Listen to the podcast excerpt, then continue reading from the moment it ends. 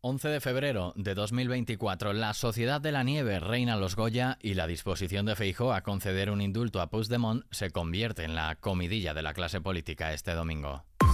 ISFM Noticias con Daniel Relova. El gobierno ha reprochado a Alberto Núñez Feijó sus insultos, mentiras y tantos ataques cuando ahora se abre a indultar al expresidente catalán Carles Puigdemont.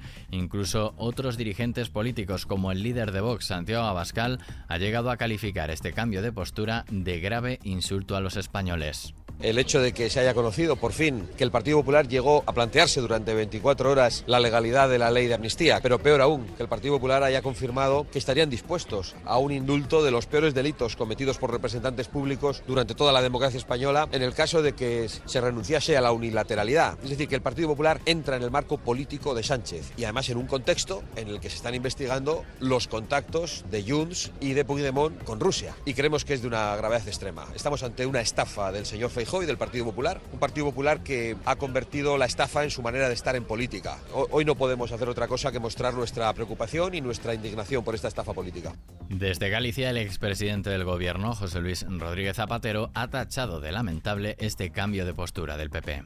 Es que tiene gracia la cosa. Para los que andan todo el día con los debates de la constitucionalidad y no sé, tiene gracia. Dice, un amnistía no, un indulto para Puigdemont, si se porta bien para reconciliación. Anda, pero cuando el gobierno de Pedro Sánchez dio los indultos a varios de los líderes que estaban en la cárcel, dijeron que se rompía España, que era un atentado a la democracia y al Estado de Derecho. O sea, que aquí los indultos que da el PP son estupendos, maravillosos, democráticos, y los que da el Partido Socialista son impresentables. Esta es la derecha que tenemos. Sí, para que la verdad aflore, para que la hipocresía se destierre, para que la democracia se imponga una y otra vez, solo hay que tener paciencia. Esa paciencia que el PP nunca tiene cuando no llega al gobierno y le pierde. Para Zapatero es un gran día para la democracia porque llega el fin de la mentira del PP y Feijo. Desde el gobierno catalán ven despistado al Partido Popular, según ha asegurado el conseller de Interior de la Generalitat, Joan Ignasi Elena, porque un día dicen una cosa y al día siguiente la contraria. Ya ha apostado como solución que el PP deje de poner trabas y votar a favor de la ley de amnistía. Por su parte, Núñez Feijó ha reiterado este domingo que su formación sigue diciendo no a cualquier amnistía porque es ilegal dije que no y sigo diciendo que no a cualquier amnistía porque es ilegal, inconstitucional y porque rompe el principio de igualdad de todos los españoles. Dije y digo que no a cualquier tipo de indulto porque no se da ni una sola de las condiciones para ningún posible indulto. Y dije que sí y vuelvo a decir que sí a la investigación de la justicia, tanto por cualquier acto presunto de terrorismo o por cualquier conexión presunta entre el independentismo y el régimen de Putin. Hay partidos, sobre todo partidos del gobierno, que quieren embarrar la campaña. Si el independentismo quiere amnistía, ya tiene el señor Sánchez para que se la dé. Conmigo, el independentismo no puede contar. De esta forma respondía a los medios tras el revuelo generado al decir que estaría abierto a conceder un indulto al expresidente catalán, aunque condicionado a que rinda cuentas ante la justicia, cumpla la condena, pida la medida de gracia y renuncie al referéndum ilegal y la independencia por la vía unilateral. En Cádiz y Pamplona, familiares, compañeros y autoridades han despedido este domingo a Miguel Ángel González y David Pérez, los dos agentes de la Guardia Civil que murieron el viernes arrollados por una narcolancha en el puerto de Barbate en medio de una gran consternación por lo sucedido.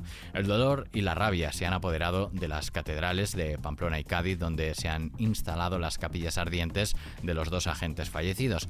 En la capital navarra se ha vivido uno de los momentos más tensos previo al funeral cuando la viuda de David Pérez ha rechazado, visiblemente emocionada, la medalla que le iba a imponer el ministro del Interior Fernando Grande Marlasca.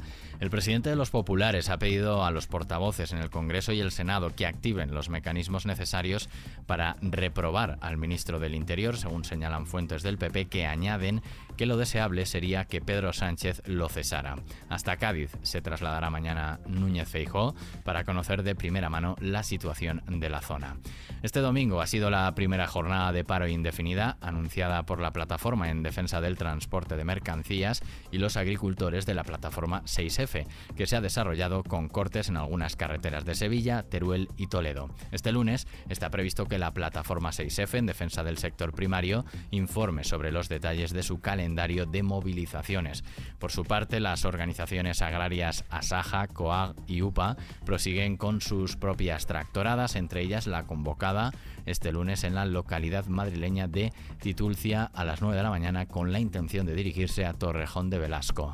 Y nos vamos a Valladolid, donde anoche la Sociedad de la Nieve, la cinta de Juan Antonio Bayona sobre la tragedia aérea de los Andes de 1972, fue la triunfadora de la 38 edición de los Goya, con 12 premios de los 13 a los que aspiraba, incluidos los de mejor película y mejor dirección. Es la primera vez que un filme de Bayona se lleva el Goya a mejor película, algo que no había conseguido en 2017 con Un monstruo viene a verme, ni en 2013 con Lo imposible. Por su parte, 20.000 especies de abejas, ópera prima de Estivaliz Urresola, que llegó a la gala como la más nominada con 15 candidaturas, se ha ido con tres premios, Mejor Dirección Nobel, Guión Original y Actriz de Reparto para Anne Gavarain. Y Robot Dreams, la historia de animación de Pablo Berger, ganó dos premios, el de su categoría de animación y el de mejor guion adaptado, el único que perdió la película de Bayona. En xfm.es puedes consultar la lista completa de los ganadores de la gran fiesta del cine español. Al margen de los premios, grandes representantes de nuestro cine no quisieron desaprovechar su oportunidad para responder al vicepresidente de Castilla y León, Juan García Gallardo, de Vox, quien tildó a los cineastas de señoritos que viven de las ayudas. Quieren vivir de producir obras cinematográficas que no ve nadie, dijo.